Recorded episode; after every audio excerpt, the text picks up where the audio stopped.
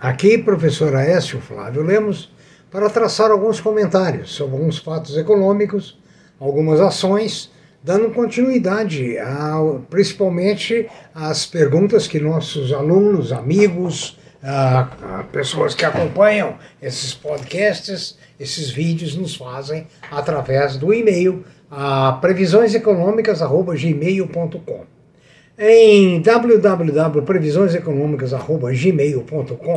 www.previsioneseconômicas@gmail.com.br você encontra a ofertas de emprego, nossa playlist, através das quais você pode selecionar assuntos que você queira ver ou dar uma olhada geral para fazer uma revisão. Lógico que alguns assuntos estão superados pelo tempo, alguns pequenos assuntos, mas no geral tudo permanece como antes, ou seja, a economia na sua dinâmica. Ah, o Brasil já teve um elemento bastante famoso chamado Ike Batista, dono, criador das empresas X. Muita gente, inclusive eu na ocasião, achei que ele seria uma ameaça até para a Petrobras. Ele foi classificado como um dos dez homens mais ricos do mundo. Aliás, do Brasil, perdão, do Brasil. Um dos dez homens mais ricos do Brasil. Frequentou a mídia dos principais jornais. Hoje nós vamos falar sobre um outro indivíduo que é considerado um Einstein da economia. O nome dela é Elon Reeve Musk. Elon Reeve Musk, mais conhecido como Elon Musk. Né? que é um empreendedor, um investidor e um magnata. Ah, ele é fundador de diversas empresas que nós vamos comentar aqui, como a Tesla, que é uma das maiores indústrias automobilísticas do mundo, e a empresa ah, de, de exploração espacial, a SpaceX, que pretende levar muita gente para a o planeta Marte. Na realidade, ele diz que uma das coisas que ele pretende é exatamente criar uma nova civilização. Essa civilização seria em Marte. Diz ele que a passagem vai custar barato, 100 mil dólares. E que muita gente pode trabalhar, economizar para pagar essa passagem de 100 mil dólares direto a Marte. Né? Então, está sendo mais alguns comentários sobre esse grande homem. Ele nasceu na, na, na África do Sul, em Pretória, na África do Sul. Mudou-se para o Canadá, né? ficou em Montreal muitos anos, onde hoje reside minha filha também, a Andrea. Ah, de Montreal ele foi para os Estados Unidos. Hoje ele tem três nacionalidades: sul-africano, ah, canadian, canadense e norte-americano. Né? Dizem que a fortuna dele vale 264 bilhões de dólares. Ele tem sete crianças originárias de três casamentos.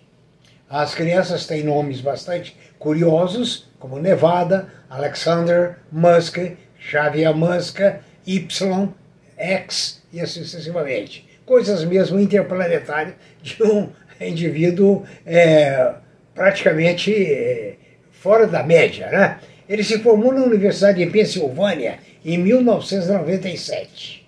Né? E ele é considerado hoje um Einstein. Ele é considerado um Hawking.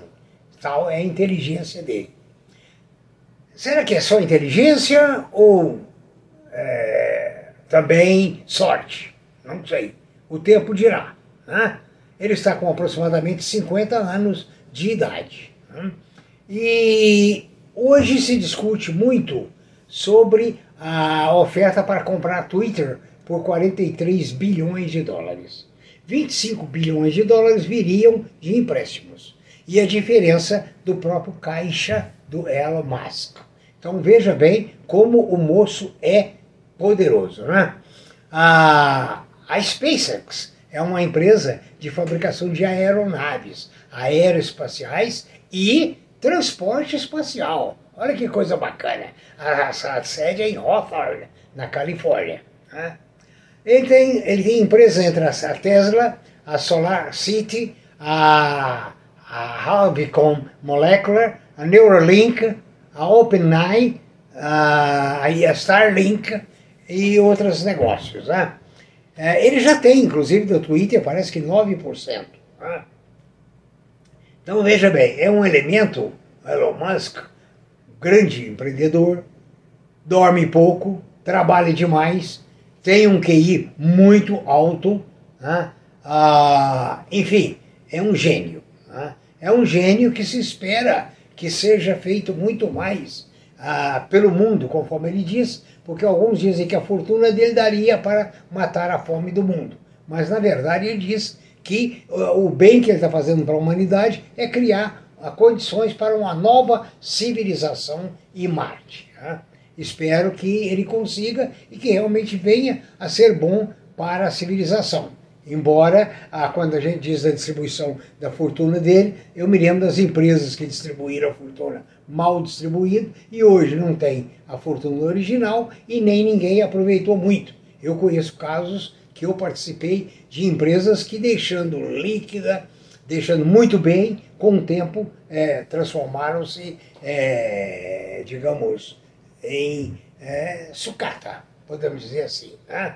Então, a, a, história, o resumo de, de, de Musk é isso mesmo. Um fato que chama atenção é que o lucro no primeiro semestre, aliás, no primeiro trimestre desse ano, da Tesla, ah, foi de 3,32 bilhões de dólares. Né?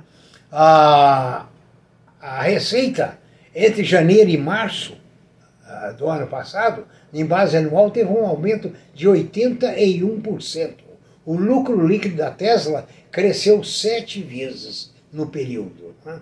Então vocês veem a grandeza desse homem, né? desse bilionário sul-africano, né? fundador da de, de, de, fábrica de carros, né? e que diz que qualquer um pode economizar 100 mil dólares para pagar a passagem até a Lua. Né? Ah, então, ele quer construir realmente uma cidade autossustentável no planeta vermelho nas próximas décadas. A ideia é levar até um milhão de pessoas para viver em Marte. Olha bem que tamanho da ideia desse magnata, né? É que posar seus foguetes, Starships, em Marte antes de 2030. Nós estamos em 22, né? Em oito anos ele já quer pousar esses uh, foguetes lá. Né? Segundo a Forbes, ele é o homem mais rico do mundo e que perde o sono pensando que cada minuto que ele perde pode representar um milhão de dólares para a Tesla. Ou seja, é um homem que tem que dormir pouco né, para que não haja prejuízos maiores, de vezes que a sua genialidade produz dinheiro da forma com que o governo americano produz dólar. Né? Então, essa é mais ou menos uma, um, um brief sobre Elon Musk, desse grande empreendedor, né? misto de muita capacidade, um gênio e muita sorte. Eu tive um amigo que sempre disse que tudo na vida depende de um bom momento, da sorte e realmente de estar no caminho certo, na hora certa, no lugar certo. Muitas vezes nós e outros não estamos na hora certa, no lugar certo e, portanto, não acertamos. O outro assunto depois do Elon Musk, esse sucesso, esse homem bacana, né, dentro do panorama científico, econômico, financeiro mundial, é, vamos falar do setor de serviço no Brasil.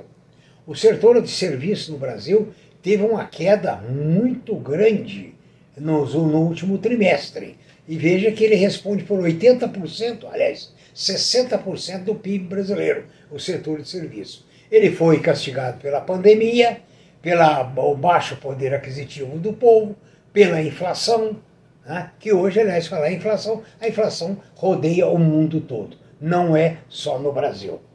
Falando de fundos imobiliários, eu quero lembrar vocês que o VRTA11, VRTA11, terminou o mês de março com 86 milhões em caixa e tem proporcionado uma boa distribuição de rendimento para os cotistas. Parece-me que esse mês passado foi de R$ 1,15 por cota. Né? Eu não me lembro o valor da cota na, na, na, na Bolsa no último tempo, nos últimos dias.